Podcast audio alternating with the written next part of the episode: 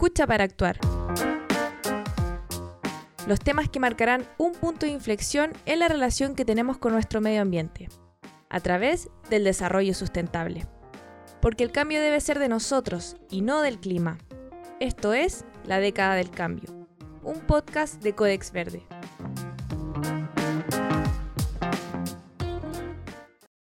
Bienvenidos a todos y a todas a La década del cambio, un podcast de Codex Verde y que es patrocinado por la Red Campus Sustentable y la Agencia de Sustentabilidad y Cambio Climático. Mi nombre es Waldo Lobos y soy director del medio de comunicación Codex Verde. Tal como dice la introducción, este podcast busca abordar los principales temas ambientales y de desarrollo sustentable de los próximos 10 años en Chile y el planeta. Para ello, cada semana contaremos con la participación de expertos y expertas provenientes de distintos sectores, ya sea público, privado, académico y ONGs, que nos hablarán sobre los temas más importantes de esta década como es la biodiversidad, cambio climático, reactivación sostenible, energías limpias, electromovilidad, educación ambiental, entre otros. Para este primer capítulo contamos con un gran invitado, como lo es Gonzalo Muñoz Abogavir, cofundador de Triciclos, Sistema B y Viña Polcura, además de ser el actual champion por la acción climática tras su denominación en la COP25 de Chile. ¿Cómo estás, Gonzalo? Bienvenido a la década del cambio. Muy bien, ¿y tú, Waldo? Qué gusto estar con ustedes. Muchas gracias por aceptar la invitación al primer capítulo, Gonzalo. Estamos muy honrados de, que, de que haya aceptado eh, porque realmente queremos eh, tocar todos los temas que, que, comenté, pero, pero qué, mejor que comenzar contigo, que quizás puedes abordar todas esas temáticas a, raíz de tu trabajo en, la, en, lo que has hecho el último año en el sector privado y tanto en la COP25.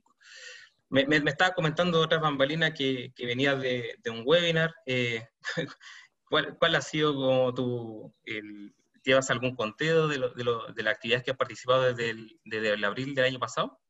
Imposible. Eh, la verdad es que eh, hay, hay, momentos en el año en que efectivamente la agenda se acelera. Por un ejemplo, en, los, en las dos semanas de la COP tuve más de 120 entre eventos y, y bilaterales, en fin.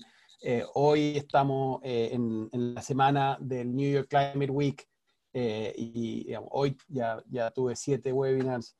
Eh, la, la, vida más se, ha intensificado bastante en el día a día, eh, producto de la, de la virtualización. ¿no? El, el, año pasado me tocaba viajar para estar presente en los eventos, hoy en día todo ocurre de manera remota y, y nos permite también juntar personas que de otra forma quizás había sido más difícil de llegar a, reunir. Entonces, eh, estamos moviéndonos menos, pero eh, moviéndonos digitalmente. Sí, perfecto. Eh, me, imagino que, esto igual abre la, la posibilidad para, para, hacer mayores alianzas y de que, de que los discursos lleguen a, mayores países a, través de, la, de, los webinars, de la, de, la, digitalización, como dijiste tú, de los eventos.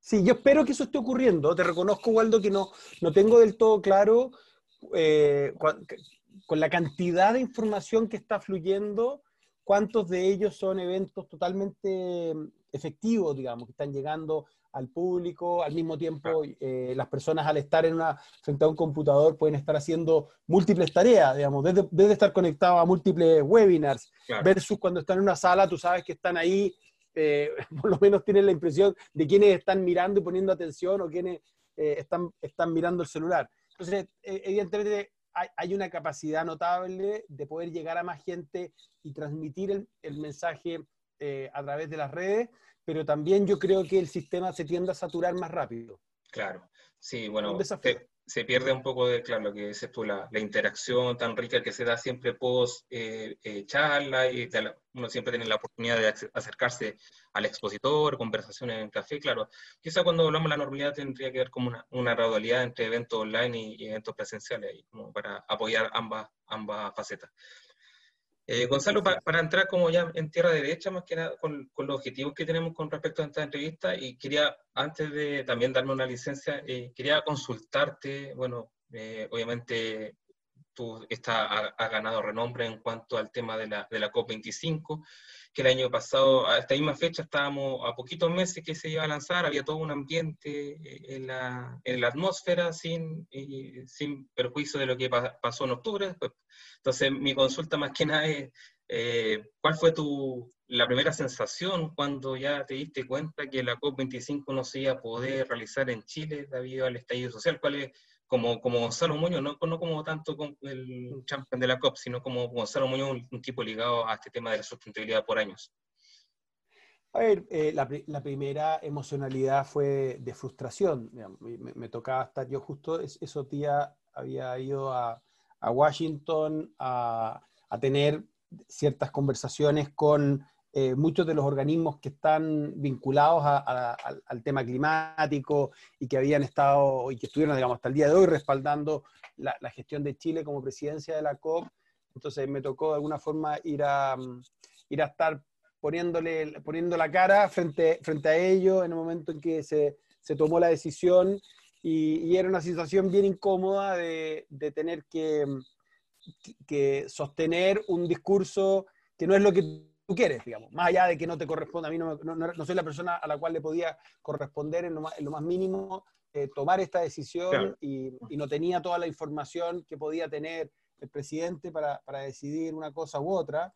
Lo mío era mera frustración de decir, pucha, hemos trabajado muchísimo eh, para hacer un, un, un, evento, digamos, que, eh, que le sirva al país en distintas dimensiones, desde la más simple eh, como era la posibilidad de tener muchas personas en Chile, hasta la visibilidad que se iba a poder dar, el hecho de que hubiese más personas de Chile involucradas en las semanas del evento podía ayudar a levantar fuertemente las temáticas, los compromisos. Em, pero la verdad, Waldo, es que eh, eso es lo que se refiere al evento. ¿no? Eh, lo que hay de fondo es, es lamentablemente, o no sé si lamentablemente, digamos, pero, pero va mucho más allá de un evento. Eh, y por lo tanto, em, Chile se perdió eso, el poder tener el evento, pero Chile en ningún caso perdió el tener que empujar eh, la agenda de la COP y tuvimos que simplemente o complejamente mover todo a Madrid en muy poco tiempo. Eh, se hizo un trabajo impresionante y, y para sacarse el sombrero de todas las personas que estuvieron vinculadas a, a, esa gestión, desde, por supuesto, el equipo COP, más eh, la, la, productora, más las ayudas que nos prestó el gobierno español y finalmente, por supuesto, los dueños de casa del lugar donde se hizo que IFEMA. Yo muchas veces muestro en mis presentaciones una lámina que son los tres logos de la COP. La COP inicialmente, la COP 25, se iba a hacer en, Brasil. En Brasil, claro. había, había un logo cuando la COP se iba a hacer en Brasil. Después la COP se mueve a Chile y el objetivo era hacerla en Santiago y había, un, por supuesto, un logo de la COP en Santiago. Y después hay un tercer logo que es el de la COP de Chile, pero en Madrid. Cada uno de esos cambios significó, por supuesto, un esfuerzo humano impresionante, mucho, eh, mucho dolor en ese sentido de, de incluso personas o o organizaciones que habían puesto mucho de su, de su expectativa en, en, en, en, la participación que podían llegar a tener en la COP25 y por supuesto mucha plata que también tuvo que en algunos casos volver a, hacerse, eh, a, gastarse, digamos. En lo que se refiere ya al, a, como te decía, al contenido mismo, la verdad, Waldo, es que prácticamente se replicó. O sea, eh, incluso eh, para ponerlo en números bien simplistas, digamos, pero allá tuvimos una COP con más metros cuadrados, incluso de las que teníamos presupuestados acá en Chile. un eh, recinto mucho más grande, claro, el de Madrid. Tenía un recinto mucho más grande, estaba, eh, mm. todo el contenido, tanto de la agenda del proceso y de las negociaciones, como la agenda de acción climática, que es la, que me toca liderar a mí, se pudo hacer prácticamente igual. por lo tanto, simplemente, como te decía, le agregamos una complejidad mayor, tuvimos que pasar por un proceso único que nadie nunca ha pasado, digamos, que hacer la, montar la COP dos veces, eh, o remontar la COP dos veces, eh, y, lamentablemente se perdió la posibilidad de que hubiese un nivel de vínculo directo de la ciudadanía, del de, eh, sector emprendedor, de las ONGs chilenas, eh, de, las, de los, colegios, las universidades, eh, todo el, el, valor que iban a aportar los pueblos originarios. Había mucho, mucho que se estaba diseñando que tenía que ver con un valor que se perdió lamentablemente, que es el del pueblo chileno vinculándose directamente a un evento que es mucho más que un evento, es un hito eh, que, marca un punto importante en una agenda que nos debe movilizar a todos de forma acelerada. Entonces, bueno, tú nombraste la parte ciudadana, obviamente hubo, inversiones de empresas, todo el tema, pero la parte ciudadana fue, eh, quizás hay como que una, una, pérdida, porque está también muy fuerte en, esa época, el año pasado, antes del estallido social, muy, muy fuerte el movimiento del Fridays for Future en Chile, llegó el movimiento de Greta Thunberg, de hecho, la misma activista sueca había anunciado su visita a Chile, entonces quizá ahí, bueno, después quizá la, la, las manifestaciones ambientales se mezclaron con el estallido social, entonces, claro, ahí hubo como un, pequeño desorden, pero eh, que finalmente igual llegó a la palestra pública. Y mi, mi pregunta, la que te quiero hacer ahora es, ¿qué, ¿qué, relación ves tú en cuanto al estallido social y a la crisis climática que, que vive el planeta completo? ¿Que ¿Ve algún nexo entre el estallido social?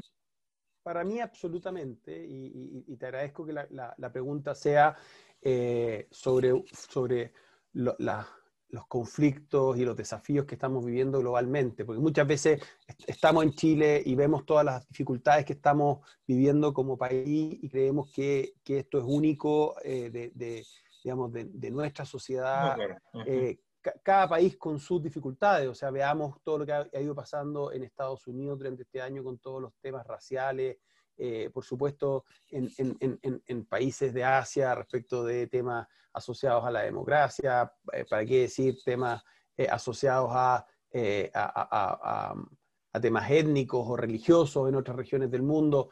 estamos viviendo en un momento tremendamente crítico y desafiador eh, dado que somos, yo diría, voy a, simplificar, Waldo, digamos, pero somos muchos, somos muchas personas eh, de una especie exitosa habitando un entorno finito. Y, entonces eh, es natural, digamos, y cualquier persona que haya estudiado los ciclos ecológicos, los ciclos biológicos de los ecosistemas, sabe que esto es esperable y que por lo tanto teníamos suficiente base científica como para entender que eh, situaciones críticas como las que estamos viviendo socialmente, pero también situaciones críticas como las que estamos viviendo en el marco sanitario con la pandemia, más las situaciones críticas que estamos viviendo en materia de pérdida de biodiversidad, eh, sequía, cambio climático, eh, en fin, todos esos son elementos que la ciencia viene marcando desde hace décadas. y, es, y de nuevo, es relativamente obvio cuando uno mira cómo estamos hoy en día eh, saturados en un ecosistema cerrado y que nos, nos fuerza eh, de manera brutal a, a, cambiar nuestra forma de habitar este planeta. De eso se trata. De lo, y, y, de eso se trata, eh, por supuesto, la agenda de acción climática, pero, pero también todo lo que estamos viviendo en materia incluso de la propuesta de reseteo de la economía, lo que estamos hablando de, cuando, cuando hablamos de tener un nuevo contrato social, lo que estamos diciendo es cómo nos relacionamos de una manera distinta entre nosotros, entre las personas, eh, buscando el bienestar, de, el bienestar común de la población, pero también cómo nos relacionamos de otra forma con las demás especies y en este entorno atendiendo un dato que es un dato inamovible, que es que vivimos en un entorno finito.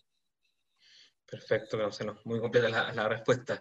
Em, te llevo nuevamente a, Madrid, Gonzalo, y bueno, eh, evidentemente la, quizás los resultados no eran, los resultados de la, de la COP25 me refiero, no, fueron quizás lo, que todos esperaban, eh, sobre todo, por ejemplo, por el, por, el no acuerdo o por el poco avance que hubo con relación al artículo 6 del Acuerdo de París relacionado con los bonos de carbono. ¿Tú crees que, que, se sacaron lecciones o, o algún, quizás algún mea culpa con, eh, en cuanto a la organización chilena de que pudo haber hecho algo más para acelerar esta discusión o eh, algo... Yo, yo veía hace, hace, muy poquito el documental de Al Gore, no sé si lo, lo pudiste ver, la segunda parte, de que lo complejo que son las conversaciones por, la, por, por, llegar a un acuerdo. Entonces, ¿tú, tú crees que, que, no, que son muy exclusivas las COP, donde realmente se salen con la cara llena de, de risa y esta obviamente no fue la, la ocasión? ¿O crees que se pudo haber hecho algo más? A ver, eh, desde ese punto de vista yo creo que aquí hay varios temas. es, una pregunta para poder desgranarla. ¿no? Por, un lado, tú dices, bueno, eh, ¿cómo, ¿cómo, se nivelan las expectativas respecto de la realidad? ¿no? Eh, y, y, cuándo, y, qué, qué, viene a ser éxito para una COP? Y ahí déjame ser totalmente, no, no, solo crudo, pero honesto. La, incluso si en la COP25 se hubiese logrado la firma del artículo 6, te aseguro que eso no hubiese logrado eh, e, e, equiparar las evidentes, naturales y razonables expectativas de la sociedad civil. No, no, oye, firmamos el artículo 6, no, no separaban las marchas de los jóvenes. Evidentemente que no, porque lo que se espera es un cambio radical, acelerado que, disminuya las emisiones de forma lo más inmediata posible y aumente la capacidad de la naturaleza de realmente capturar y secuestrar eh, el, carbono que tenemos en la atmósfera. De eso se trata al final. Y por lo tanto, el tener el artículo 6 puede ser una herramienta que empieza a generar ciertas condiciones para poder avanzar hacia allá. Eh, pero hoy, por ejemplo, tenemos absolutamente claro que si, eh, si, si ahora en la COP26 esa pasa a ser la, medida de éxito, de nuevo, lo más probable, digamos, eh, todos quienes estamos en ese entorno sabemos que eso no puede llegar a marcar el éxito de la COP26 tampoco, así como no lo iba a marcar en materia de éxito para la COP25. Ahora, ahí viene también una, una, una, especie de, trade-off, ¿no? como se dice en el mundo empresarial. Eh, si, si, si, Chile hubiese dicho, no, mira, eh, y esto era, era, un escenario perfectamente factible, es decir, el, artículo 6 está definido para, para eh, firmarse como máximo en la COP26. Ahora, en, digamos, ahora tendría que haber sido este noviembre, pero va, como se cambió la COP26 al 2021, va a ser el, 2021. Por lo tanto, para mucha gente decía, no se pongan esa expectativa, porque es muy baja la probabilidad de que eso ocurra, porque muchos países, muchas naciones, muchas partes, que van a decir, ¿para qué voy a firmar ahora si puedo todavía esperar hasta el próximo año? Entonces, si Chile hubiese tenido ese discurso, obviamente que lo habrían tildado de poco ambicioso. Y cuando se puso la máxima ambición y no lo logró, eh, fue tildado de fracasado. Si tú miras la COP, de nuevo, con mucha, con mucha frialdad, por supuesto, nosotros íbamos con todo el, eh, no solo el entusiasmo, la determinación a avanzar hasta el último minuto en firmar el artículo 6 y lograr lo máximo posible, y por eso mismo se trató de la COP más larga en su historia. Sin embargo, hubo una serie de otros ámbitos en los cuales se lograron avances sin precedentes, máxima para tratarse de una COP en la cual había poco en, negociación. O sea, las COP tienen temas que están para ser definidos en esa fecha. Eh, y, en todo lo que se refiere a las negociaciones del proceso, se logró la agenda de género, se logró la agenda de océano, eh, se lograron una serie de ámbitos en, los cuales eh, no, no, se había avanzado antes. Y en, el otro ámbito, que es la agenda de acción climática, se avanzó como nunca antes se había avanzado. Es cierto que es una agenda más corta, porque es una agenda que empezó en la COP21 en París, pero se había tenido Francia, Marruecos, Fiji, Polonia, eh, y fue en Madrid donde se logró consolidar una parte importante de esa agenda, al punto que las naciones estuvieron disponibles para eh, ampliar ese mandato, el mandato de los champions, el mandato de la, de la Agenda de Acción Climática, cinco años más eh, de forma anticipada, producto de lo que mostramos, por ejemplo, con la Alianza Ambición Climática. La Alianza Ambición Climática reúne a todos aquellos actores, estatales y no estatales, que estén comprometidos con la carbono neutralidad del 2050. Y aquí déjame poner un tema que, que, yo entiendo que la mayoría de la gente lo puede pasar por alto, pero no es eh, para nada un, eh, un, tema como para, dejarlo de lado. En la COP anterior, en la COP 24, las naciones se pasaron las dos semanas discutiendo, entre muchas otras cosas, digamos, pero una línea de discusión era qué hacer con el informe que la ciencia había entregado en octubre del 2018, o sea, dos meses antes. La ciencia había entregado un informe categórico, que es lo que nosotros llamamos y, conocido en el mundo hoy en día, el mundo de los que estamos en, temas de sustentabilidad, medio ambiente, clima, el informe de 1,5 grados del IPCC, que dice, tenemos que apuntar fuertemente, radicalmente hacia los 1,5 grados y tenemos que avanzar aceleradamente a una descarbonización total del planeta como máximo al 2050. Ese informe, dos meses después de haberse lanzado, las naciones decidieron tomarlo, eh, reconocer su existencia, no celebrarlo. Esos eran los, los dos términos que estaban en juego, take note o welcome the report. Y la decisión fue take note, es decir, reconocemos que está ahí, pero no vamos a hacer nada al respecto. Cuando nosotros tomamos la COP, el mundo le había dado la, le había dado la espalda formalmente a la ciencia hacía muy poco, o en ese mismo instante. Y por lo tanto, un esfuerzo que hicimos nosotros de manera concreta fue poner a la ciencia en el centro. Y esto se puso, por un lado, colocando los 1,5 en el centro, generando esta alianza de ambición climática donde todos aquellos que estaban disponibles para comprometerse a la carbono neutralidad 2050 o antes pudieran participar de esta gran alianza de ambición climática que hoy es la coalición más grande que ha existido nunca de actores estatales y no estatales comprometidos con este objetivo eh, que siguiendo las indicaciones de la ciencia. Esa, como te decía, eso reúne actores estatales y actores no estatales. En lo que se refiere a los actores no estatales, eso con, Nigel Topping, con el champion de la COP26, con quien estamos trabajando hasta la COP26. Este, perdón, Gonzalo, esta es la iniciativa Rise to Zero, ¿cierto? Eso, claro, en, lo, que es, exactamente, en lo que es la parte de los actores no estatales en la iniciativa Race to Zero. O sea, la, campaña comunicacional de, los, de la parte no estatal. De la empresa, perfecto. eso es lo que, lo que impulsamos Nigel y yo. Los champions siempre trabajamos de a dos en dos. Yo el año pasado trabajé con el champion de la COP24 de Polonia. Ahora este con el británico. El próximo estoy con el británico hasta fin del próximo año, en que ahí ya entrego mi mandato y él seguirá con el champion o la champion de África una vez que esté definido. Eh, con Nigel tenemos esta campaña que es en la parte que a nosotros nos corresponde, que es la de los actores no estatales, agrupando y agrupando actores no estatales. Esa alianza hoy, mira, mira qué, qué curioso y qué casi contradictorio, ¿no? Cuando, cuando efectivamente todos dicen que fracaso, no lo hemos logrado, las partes no se han puesto de acuerdo, el artículo 6, calladito, por el lado, de manera complementaria, en esa alianza ya tenemos más del 50% del Producto Interno Bruto del mundo. En esa alianza ya tenemos eh, estados que representan un tercio de la población del mundo. En esa alianza hoy tenemos a las más grandes empresas del mundo. Esta semana se sumaron empresas como Ford, se sumaron empresas como las aerolíneas de One World, se sumaron Gonzalo, eh, una, una, consulta sobre esa misma iniciativa. Bueno, yo ya eh, de hecho, eh, era la pregunta que venía, pero bueno, ya te adelantaste un poquito.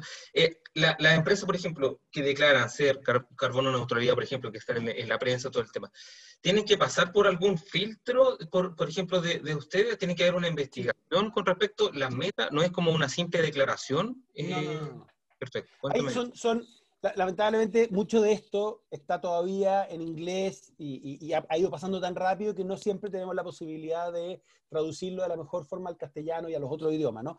Pero, pero para poder ser parte de Race to Zero, para poder ser parte de la Alianza de Ambición Climática, en este caso los actores no estatales, ¿no? Y los actores no estatales para, para los oyentes son no solo empresas, son estados, estados subnacionales. Imagínense lo que significa un estado como California, una de las 10 economías más grandes del mundo, Nueva York, se acaba de sumar New South Wales, el, estado más grande de, Australia. Universidades eh, puede ser también. Después ciudades, ciudades. las más grandes del mundo. Universidades, como dices tú, tenemos más de 500 universidades, 7 de ellas chilenas. Eh, tenemos el sector financiero participando. Todos ellos, para poder ser parte, tienen eh, formas muy concretas de someter una aplicación a esto, es lo que se llama un pledge. ¿no? entonces me comprometo de una forma tal que mi compromiso es, debe ser validado por una iniciativa que se llama Science Based Targets, eh, que, es, una coalición de organizaciones del mundo que ha ido estableciendo lo que son los, las formas adecuadas de comprometer eh, la reducción, la, mitigación de tus emisiones y las potenciales compensaciones. Em, después del pledge, después de eh, hacer tu compromiso, debes eh, hacer, eh, es, eh, pledge, planificar, o sea, hacer un plan y presentar el plan de cómo lo vas a hacer, proceder, o sea, mostrar que ya estás tomando los primeros pasos y publicar. Esas son las, tres, las cuatro P's, pledge, plan, proceed and, publish. Gonzalo. Y, todo eso está siendo verificado constantemente. La metodología se hizo con no solo Science Based Targets, sino que con una serie de instituciones académicas del mundo liderados por la Universidad de Oxford. Perfecto. Gonzalo, eh, ¿cómo lo han hecho, por ejemplo, con, tu, con tus compañeros ahí, los champions, eh, para, evitar que, la pandemia por el coronavirus haya eh, paralizado este incentivo por la carbono neutralidad, sobre todo de, la, de las grandes empresas? ¿Cómo, qué, qué argumento le, ha tocado convencer, reconvencer a los representantes? ¿Cómo ha sido ese tejimaneje y si se ha dado, por ejemplo, alguna generalidad con algunos em, empresarios de alguna parte del mundo que son quizás más susceptibles a esto o que quizás no les parecía tan conveniente luego de, la, de esta recesión económica que está viviendo el mundo? Bueno, eh, de, partida, corregirte ahí, somos solo dos champions, ¿no? Eh, todos los años existen. Ah, perfecto, sí, sí, sí, no, no, hay más, digamos. Después, sí. sí. nosotros tenemos un equipo que este año, gracias a que está el Reino Unido con toda su capacidad, se, ha generado un, equipo de casi 60 personas que están trabajando con nosotros a nivel global, eh, más por supuesto el equipo del secretariado, de, del ámbito de, acción climática que también nos apoya. Eh, la verdad, eh, Waldo, es que no, no, hemos tenido que convencer tanto. Es, bien sorprendente quizás lo que estoy diciendo para muchas personas, pero en, este, en este periodo de pandemia, la cantidad de empresas que han entendido que llegó el momento de tomar acción eh, respecto de cómo hacemos nuestros negocios, cómo nos relacionamos no solo con el medio ambiente, sino que con la sociedad, cómo estamos disponibles para atender y escuchar la ciencia, porque al final la pandemia nos ha ido mostrando mucho de eso, ¿no? La pandemia eh, ya, ya hoy lo sabemos, pero si yo te hubiera preguntado hace un año atrás si es que eh, existía la posibilidad de tener una pandemia. Yo te reconozco que se lo había escuchado a Bill Gates en el World Economic Forum y estuve en, varios, en varias instancias con él, pero no le había tomado el peso de lo que significaba. La gran mayoría de la gente habría dicho, estáis loco, ¿de qué me estáis hablando? ¿Cómo se va a parar el mundo por una pandemia? Bueno, todo eso la ciencia nos lo estaba mostrando con la misma intensidad con que nos está mostrando cuán vulnerables estamos hoy en día a la crisis climática. Entonces, lo que ha hecho es que son muchas las empresas, uno, que han tomado la decisión de sumarse incluso en el periodo de la pandemia, o bueno, esta semana ya comunicamos al mundo los nuevos números de, la Alianza de Ambición Climática eh, y del Race to Zero. Hemos más que duplicado el número de miembros desde el año pasado y como te decía, estamos superando eh, la, la, la, mitad del Producto Interno Bruto del mundo. Esta semana se sumaron empresas del tamaño de Facebook. O sea, estamos, estamos hablando de que el tema está tomando un vuelo realmente impresionante. Pero también porque la pandemia nos ha mostrado cómo podemos habitar de una manera distinta. La pandemia ha acelerado transiciones energéticas eh, de manera sorprendente. Hoy en día eh, hemos visto cómo incluso porque la pandemia eh, desestabilizó aún más la industria de los combustibles fósiles por la baja de consumo. la pandemia obligó a parar ciertos procesos industriales y ciertos procesos de generación. Entonces, el carbón está absolutamente en sus últimos momentos a nivel global. Ya está, ya está pasando, digamos, está facing out. Después, los combustibles fósiles también están en un proceso de pérdida de valor contundente y, siendo reemplazados de forma relevante por, los, por las energías renovables. Digamos. Esta semana tuvimos eh, General Electric diciendo yo no voy a construir ni una central de carbón más nunca más, digamos. Estamos hablando de eh, las aerolíneas presentando Airbus que presentó ya su modelo de su eh, prototipo de avión que va a utilizar hidrógeno. estamos viendo cambios relevantes en cómo se entiende el rol de la energía a nivel global. Esta semana el Reino Unido diciendo vamos a eliminar el motor de combustión interna antes del 2030. Eh, son cosas que si yo te lo hubiera planteado hace dos, tres, cuatro, cinco años atrás, tú me hubieras dicho, estás absolutamente loco, eso no va a ocurrir. Eh, la verdad es que nosotros ya veíamos algo de eso ocurriendo y la pandemia lo ha acelerado y por lo tanto es razonable que cuando las organizaciones del mundo nos hemos visto forzados a, eh, a relacionarnos, a, a, convivir de una manera tan distinta, digamos, esto de el, el, el, home office y los webinars y todo a través del mundo digital, nos ha abierto la mente cuando nos abre la mente, se nos abre la posibilidad de imaginar futuros mejores en muchísimos, muchísimos ámbitos. Perfecto. Gonzalo, bueno, hablamos de, la, de las grandes empresas. Mi, pregunta ahora, más que nada, es ¿cómo, cómo, cómo podemos incentivar a, las pymes? ¿Cómo pueden, eh, que representan, bueno, casi el 90% de la empresa de todo el mundo y emplean a casi 2 mil millones de personas. ¿Cómo se le incentiva a, las pymes, sobre todo en, esta, en este periodo? Porque no es lo mismo un respaldo económico como, como, por ejemplo, empresas como de Facebook, que pueden darse quizá algunos meses de recesión. No todas, obviamente, pero mi pregunta es cómo, cómo se incentivan las pymes que, a, ir este, en este objetivo de Race to Zero. Bueno, cuando una empresa del tamaño que sea, no solo una empresa, una, una ciudad, un gobierno, eh, una universidad, toma la decisión de decir, vamos a ser carbono neutrales al 2030 o al 2040, al 2050. La decisión que toma no tiene solo que ver con vamos a eh, cambiar nuestra fuente de energía por energía renovable o nuestros autos por eh, electromovilidad. Esa será, es una fracción de ello hay una parte del compromiso que es lo que se llama el alcance 3. Cuando hablamos del alcance 3, eso involucra tu cadena de valor. Entonces, cuando una empresa como Facebook, o como Unilever, o como Aguas Andina, o como Concha y Toro, eh, se compromete a la carbono neutralidad, o, Triciclos, o Polcura, las empresas que, yo he tenido el, el honor de cofundar, al tomar ese compromiso, inmediatamente estamos declarando que en el plazo declarado, ya sea en los próximos 10, 15, 20, 30 años, vamos a tener el 100% de nuestra cadena de valor trabajando con la carbono neutralidad y solo aquella fracción que no podamos decarbonizar la vamos a compensar con, eh, con eh, secuestro de carbono, eh, con lo que se llama carbon, remoción de carbono, digamos, con remoción de la atmósfera de manera natural o de manera artificial.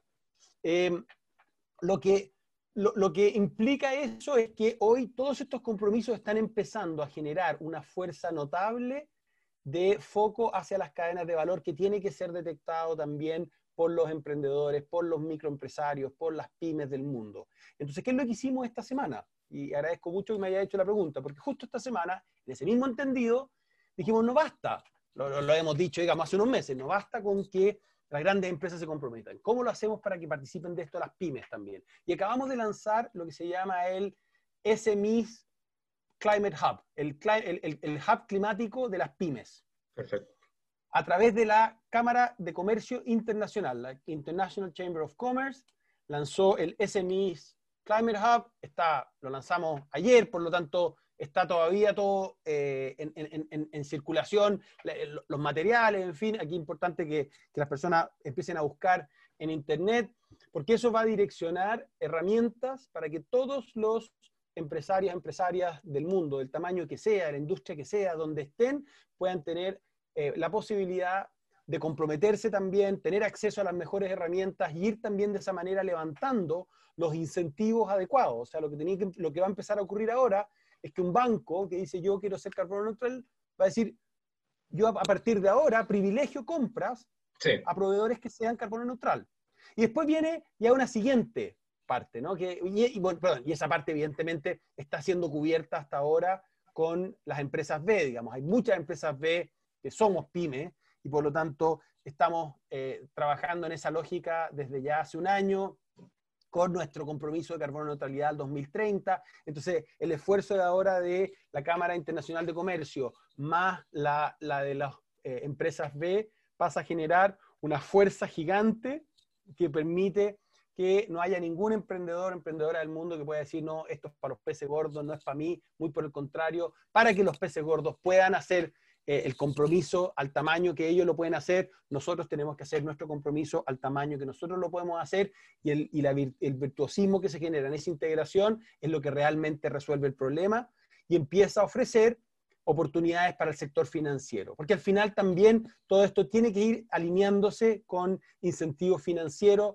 desde el punto de vista de cómo los grandes compradores privilegian proveedores que sean carbono neutral o que están en la línea de la carbono neutralidad, pero también cómo eh, incluso la pandemia nos ha mostrado que hemos errado fuertemente en ponerle el precio adecuado al riesgo. No estamos eh, eh, valorizando de forma correcta el riesgo de no actuar. Y por lo tanto, lo que va a empezar a ocurrir con cada vez más fuerza es que el sector financiero, al ir poniéndose a tono, al empezar a utilizar lo que se llaman las herramientas de evaluación ESG, eh, que en, inglés, digamos, pero en, castellano sería ASG, ambientales, sociales y de gobernanza. Cuando, la, cuando el sector financiero empieza a medir esos parámetros en dónde pone la, la plata, empieza por lo tanto a fluir capital inteligente que debiera estar disponible para aquellas empresas del tamaño que sea, que están hoy en día alineados con los desafíos que tenemos que enfrentar como humanidad. Perfecto. Entonces la invitación también es a, las pymes, obviamente, eh, interiorizarse, interiorizarse en este tema. Obviamente, como dijiste tú, no hay, eh, quizás en el mediano plazo no va a haber excusa para, para, no sumarse a la carbono neutralidad de alguna u otra forma, ya sea desde la, de, la cadena de valor, como dijiste tú, o a través de la mitigación, de, a través de alguna acción. Eh, muchas gracias, Gonzalo, por esta primera parte. Ya como para ir, cerrando nuestro capítulo, quería pasarte a un, plano más personal y quería saber que, cómo, cómo ha influido eh, tu madre, Jimena Abogavir, a quien he tenido el honor de conocer, eh, mujer de amplia trayectoria en temas de sustentabilidad, en todo el trabajo que te ha tocado realizar en este tiempo, como de, aunar voluntades, de, ir para uno u otro lado, porque ella, bueno, tuvo experiencia por, el tema de la Fundación Casa de la Paz, de mucho relacionamiento con, con comunidades, con empresas. ¿Cómo ha influido desde el plano emocional y desde el, plano profesional tu madre en tu trabajo? Bueno, muchas gracias por, por, traer a mi madre a la conversación. Eh, para mí ella evidentemente ha, sido mi principal y, primer mentor en la vida y, una guía que, me ha mostrado un camino incluso no, solo con, las palabras, sino que con el ejemplo. Mi madre, antes de fundar Casa de la Paz, fue empresaria, emprendedora, tuvo una agencia de publicidad con otros socios y, tuvo su momento eh, relevante en la vida cuando eh, se dio cuenta que había una desconexión entre, entre otras cosas, lo que ella hacía en su día a día con su trabajo y lo que ella eh, quería para sus tres hijos, ¿no?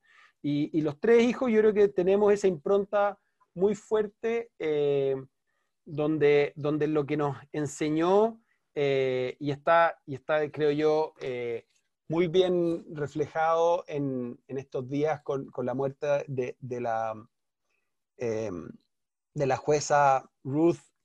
Ella, ella tiene una frase que es extraordinaria, ¿no? Que dice, para que tú seas un, realmente un buen profesional, tienes que estar disponible para dedicar tu capacidad a otros, tienes que estar dispuesto a contribuir a la sociedad más allá de para ti mismo, eh, contribuir a la sociedad para el bien común. Em, y eso yo siento que fue algo que, que, mi madre nos lo ha inculcado hasta el día de hoy, no solo a, sus tres hijos, sino que también a los nietos y a quienes hayan tenido la suerte de interactuar con ella en el plano personal o profesional, probablemente han encontrado una persona que, que reconociendo sus propias eh, fragilidades y, dificultades, eh, está trabajando día a día por, por intentar no solo llegar a la, mayor, al mayor nivel posible de consistencia, pero sobre todo ser siempre la mejor versión de sí misma para, para los otros, para el bien común. Y eso eh, nos marcó mucho a los tres hermanos, los tres tenemos una vocación fuerte dedicada de, distintas maneras, digamos, mi hermano mayor eh, es, profesor universitario y se dedica al transporte público y ese es el tema que lo mueve y acá de, de, eh, de ser autorizado por el Consejo de Rectores de la, el Consejo de Decanos, perdón, de la, de la Universidad Católica para formar el Instituto de Desarrollo Sostenible de la Universidad Católica. Mi hermana está, es arquitecta, pero se dedica a la iluminación sostenible y al trabajo con LED y la energía solar. Eh, estamos todos vinculados a ver cómo a través de los, de los privilegios que hemos tenido como seres humanos eh, que, que, nacimos con toda esta suerte, podemos dedicarle eh, esas capacidades a construir una sociedad más justa, más resiliente, más sostenible para no solo la mayor cantidad de gente de esta generación, sino que también para las que vengan.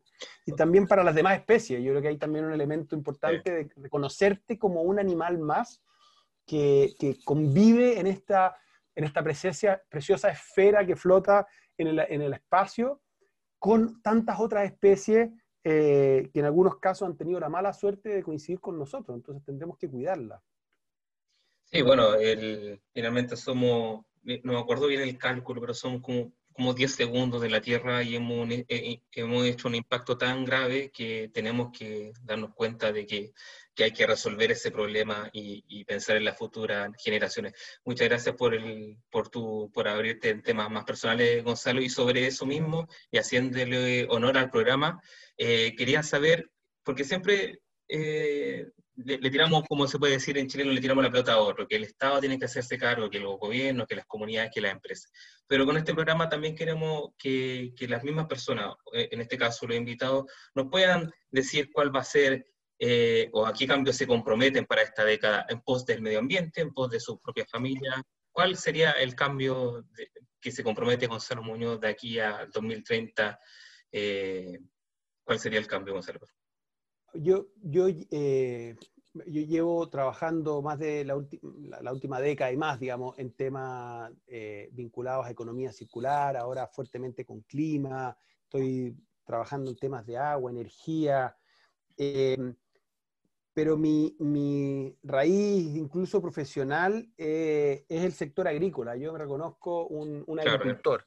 Y, y, y si hay algo que me ha sorprendido en, los últimos tiempos, yo tuve la suerte de, hasta el día de hoy, tener un, gran amigo y mentor, se llama Pedro Tarac, que hace ya más de 10 años me habló de la, de la regeneración como un tema central. Y te reconozco que me tomó mucho tiempo llegar a entenderlo del todo.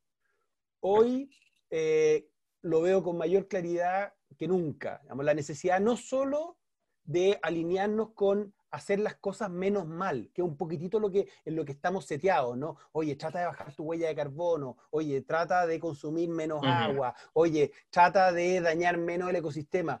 E, es un mensaje bien pobre ese. ¿Qué pasa si eh, toda vez que podamos, todo, con toda la capacidad que tengamos, nos propongamos directamente regenerar? ¿Qué pasa si el esfuerzo lo ponemos en dejar las cosas mejor que como estaban antes de que entráramos a a, impactar eh, el entorno. Perfecto. Entonces, eh, la regeneración no solo tiene que ver con lo que probablemente algunas personas que están escuchando pueden sentir, ah, entonces tengo que ir a plantar arbolitos o tengo que cuidar a los animales silvestres. La regeneración hoy en día se ofrece como un modelo de negocio. La regeneración va a ser una de las grandes fuentes de desarrollo económico de países como el nuestro, de regiones como la de Latinoamérica, donde tenemos recursos naturales enormes, preciosos, y que no solo tenemos que cuidar, sino que tenemos que restaurar, porque el mundo, como está desafiado, va a requerir cada vez más actividad regenerativa que realmente no solo eh, conserve, sino que, que aumente la riqueza del capital natural para que efectivamente las futuras generaciones puedan, eh, eh, puedan, puedan vivir adecuadamente en este precioso planeta. Entonces, ahí hay un tema que yo entiendo que lo que nos pasa, y quienes hemos estudiado eh, los temas, por ejemplo, de producción agrícola, no nos enseñaban eso, nos enseñaban más bien el monocultivo. La producción, el, claro. La producción, el pensar la naturaleza como un espacio donde tú vas y obtienes recursos.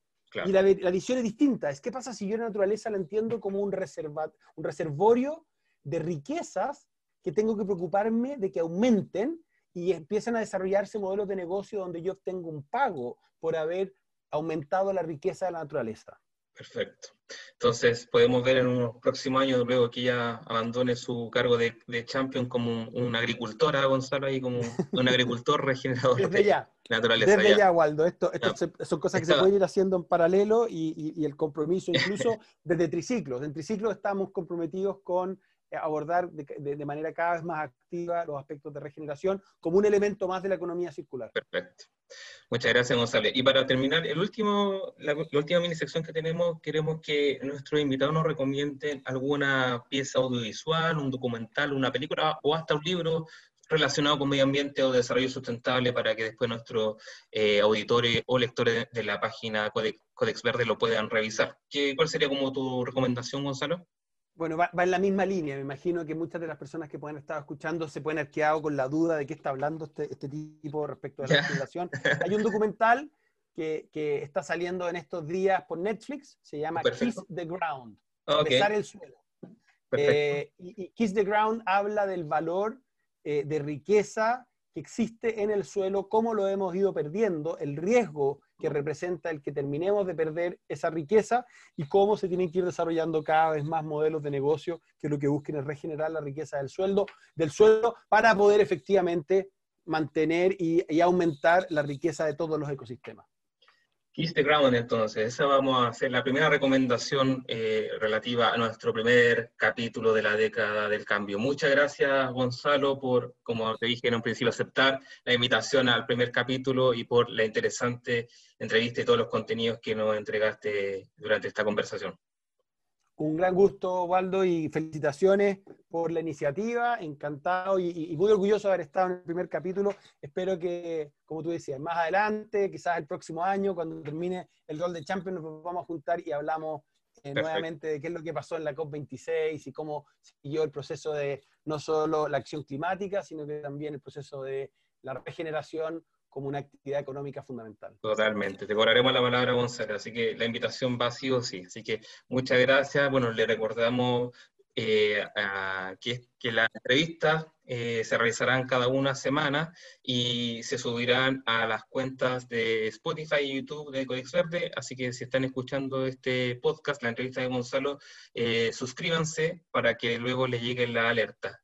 Eh, les recuerdo también que este, este proyecto de Codex Verde está patrocinado por la Agencia de Sustentabilidad y Cambio Climático y la Red Campus Sustentable. Muchas gracias a todos los que nos van a escuchar, los que nos están escuchando en este momento. Así que nos eh, escuchámonos en la siguiente oportunidad. O ustedes me escuchan a mí. Desde los estudios de Codex Verde, esto fue La década del cambio, un podcast que aborda los temas ambientales y de desarrollo sustentable más importantes de los próximos años. Nos encontramos en un siguiente capítulo.